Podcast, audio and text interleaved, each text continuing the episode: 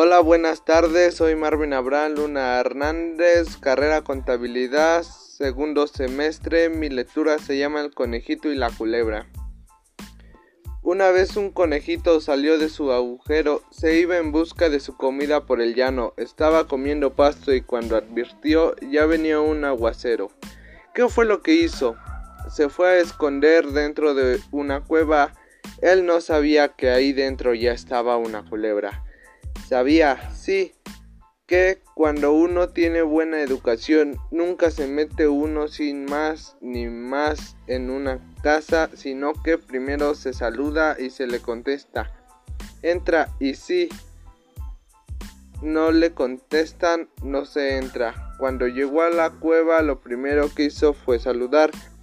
Le diré un saludo a la buena cuevita, le dice.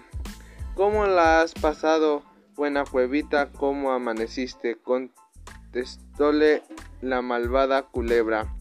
Bien, muchas gracias. Pasa, buen conejito. ¿Cómo es que te acordaste de venir a saludarme? Ven.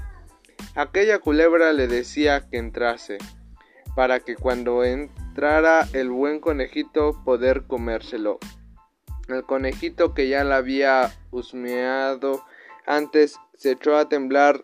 Entonces contestóle el conejito diciéndole Deje usted, solamente aquí veo que el tiempo cambió, que al parecer ya va a pasar la tempestad.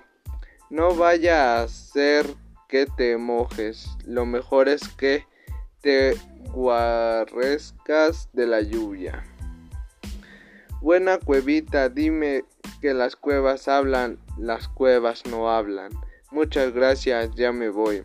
El conejito se fue corriendo con la colita muy parada y la culebra quedóse en la cueva y se decía mejor hubiera sido no contestarle sino haberlo dejado entrar y así me lo, me lo habría comido soy muy tonta y ese enojo porque no había podido comerse al conejito ahora el conejito anda por el campo comiendo pasto